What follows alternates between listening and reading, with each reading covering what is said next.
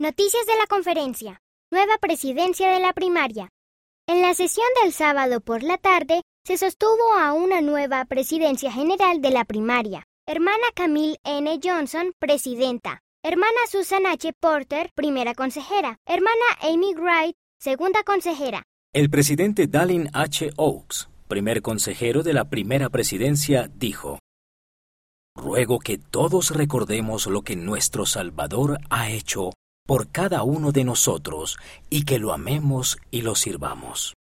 El elder Jeffrey R. Holland del Quórum de los Doce Apóstoles dijo, Todas las personas tienen el derecho de ser amadas, sentir paz y encontrar seguridad en el hogar.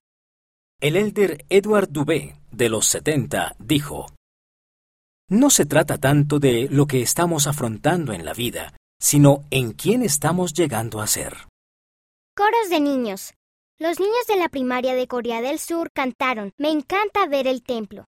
Mujeres y niñas de todo el mundo también cantaron Soy un hijo de Dios. Testimonios de todas partes del mundo. En la sesión del domingo por la mañana, escuchamos a discursantes de todos los continentes, excepto la Antártida. ¿En qué continente vives tú?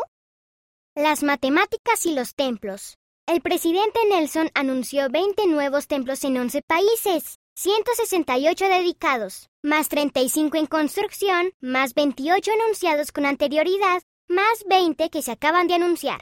Igual 251 templos en total.